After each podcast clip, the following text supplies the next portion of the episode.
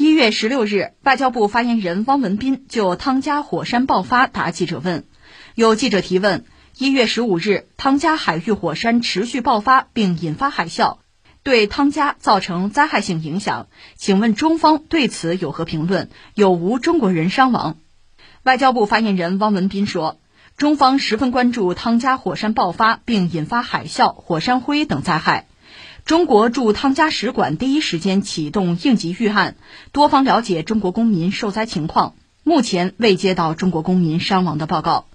中国和汤加是全面战略伙伴，中方向汤加政府和人民表示深切的同情和诚挚的慰问，愿应汤方要求提供力所能及的支持和援助。呃，继续关注汤加这次这个海底火山的爆发吧。你说这个火山爆发的，昨天不是聊了吗？为什么还要聊呢？因为还有一些忧虑，还有些忧虑。一样一样说吧。先就事论事，这是中国方面对汤加的一个态度。当然也不止中国了，全球很多国家对汤加目前遭遇的这个灾情，当然要表示同情和关注吧。能帮就帮一把。其实最关键的问题是，火山还会继续爆发吗？这是很关键的一个问题。目前我们看到有学者，这时候科学家要站出来给大家一个解释吧。你比如这个新西兰奥克兰大学有一位叫做这个克罗宁的教授，他有一个判断说：你看啊，十五号的火山爆发规模呢是超过了之前，就是去年十二月二十号爆发过，另外今年一月十三号爆发过，那两次和这次比，十五号这次非常大。有大量的气体啊，大量新鲜的这个岩浆啊，喷出火山口，冲击波是穿越数千公里，包括这个临近，这不汤加附近吗？临近的什么斐济呀、萨摩亚呀，都引发了海啸。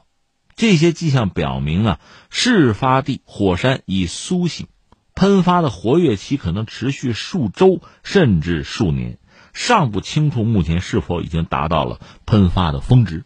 这是学者们给出的一个判断。那相应的就有一个海啸的问题吧。目前有一个相对好的消息是，太平洋海啸预警中心给的一个说法，说汤加火山喷发引发的海啸威胁啊已经过去，这是目前的这个判断。但这也不过是个就事论事的判断。如果火山继续爆发呢，那么新的海啸是不是会形成呢？那是另一个问题。但不管怎么说呢，这个印尼海啸之后吧。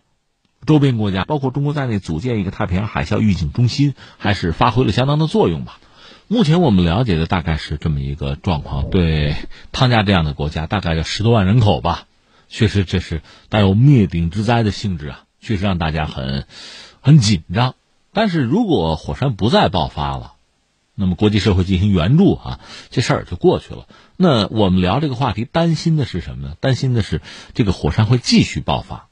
就我个人粗浅的理解吧，这一方面会对周边国家形成影响吧。这个影响呢，可能它还是暂时的。真正麻烦的是什么呢？是火山灰。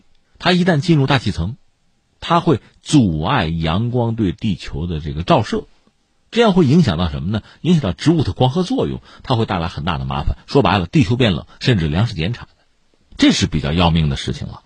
呃，这就说两句火山吧。我们知道，这个地壳之下一百公里那个地方就是液态区嘛，在那儿呢是有。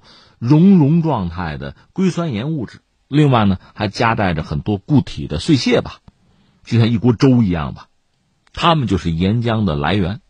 火山呢，往往是在这个板块交界的地方形成的，因为板块运动嘛，会有一定的压力，最后岩浆呢顺着这一系列的这个缝隙啊、管道啊、这口啊，这就冲出来了。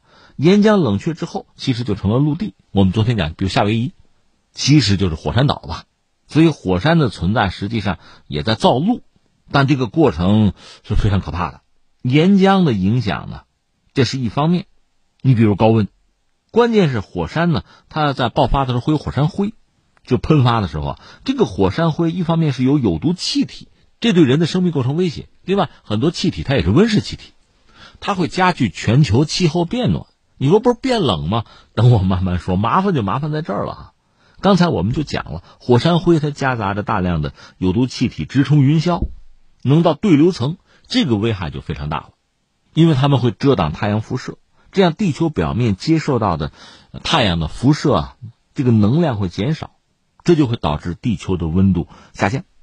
昨天我们聊过，在一八一五年不是有一个印尼的坦布拉火山爆发吗？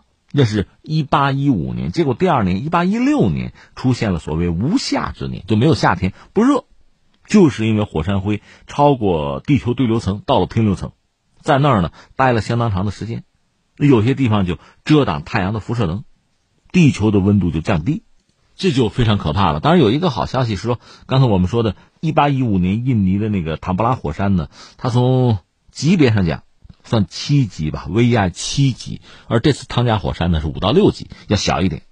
另外，这次汤加火山爆发的时间，这不是刚刚到了一月中旬吧？北半球都是冬天哈，那么南半球是夏天呗。汤加地理位置摆在这儿，所以它产生的影响，一个啊不像我们说一八一五年那一次那么大。再就是它主要影响也是影响南半球的气候了。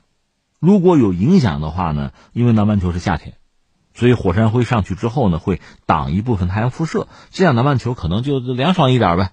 至于北半球呢，还不至于受到太多的影响。目前我们看是这个样子啊。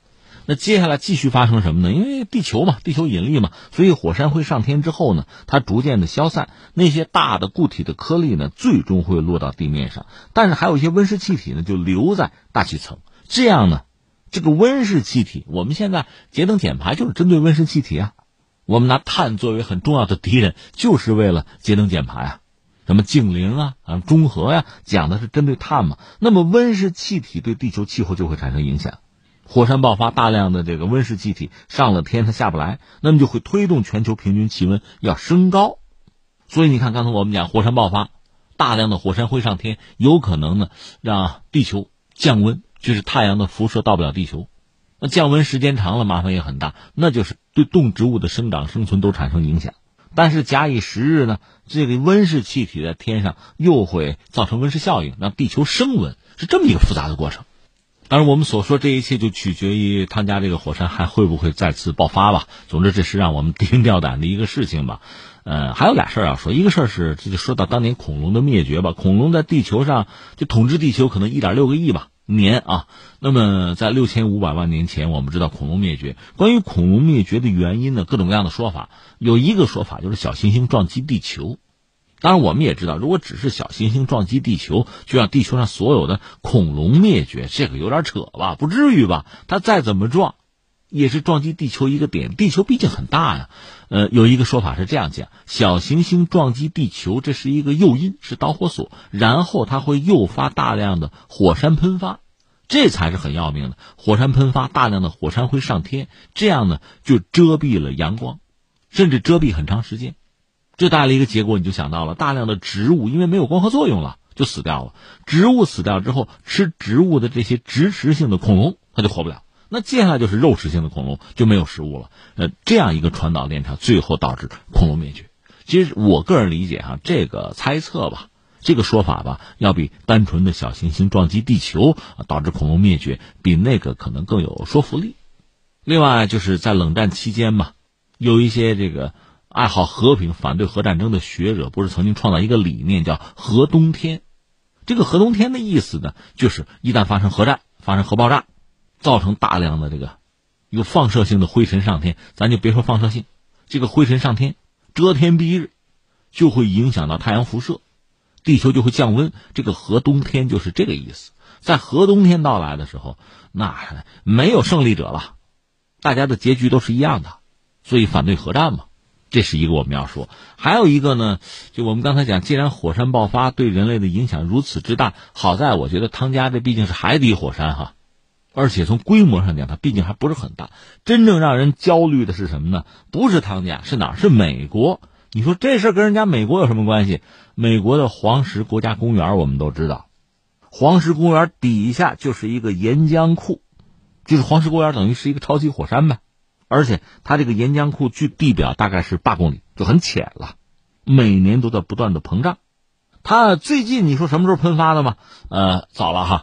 二百一十万年前有一次，一百三十万年前有一次，六十四万年前有一次，所以有人从时间上间隔上算说，哎呦，快了，随时吧。那么，如果美国的黄石国家公园那儿的火山爆发的话，想必比汤加的这个爆发，对人类的威胁会更大。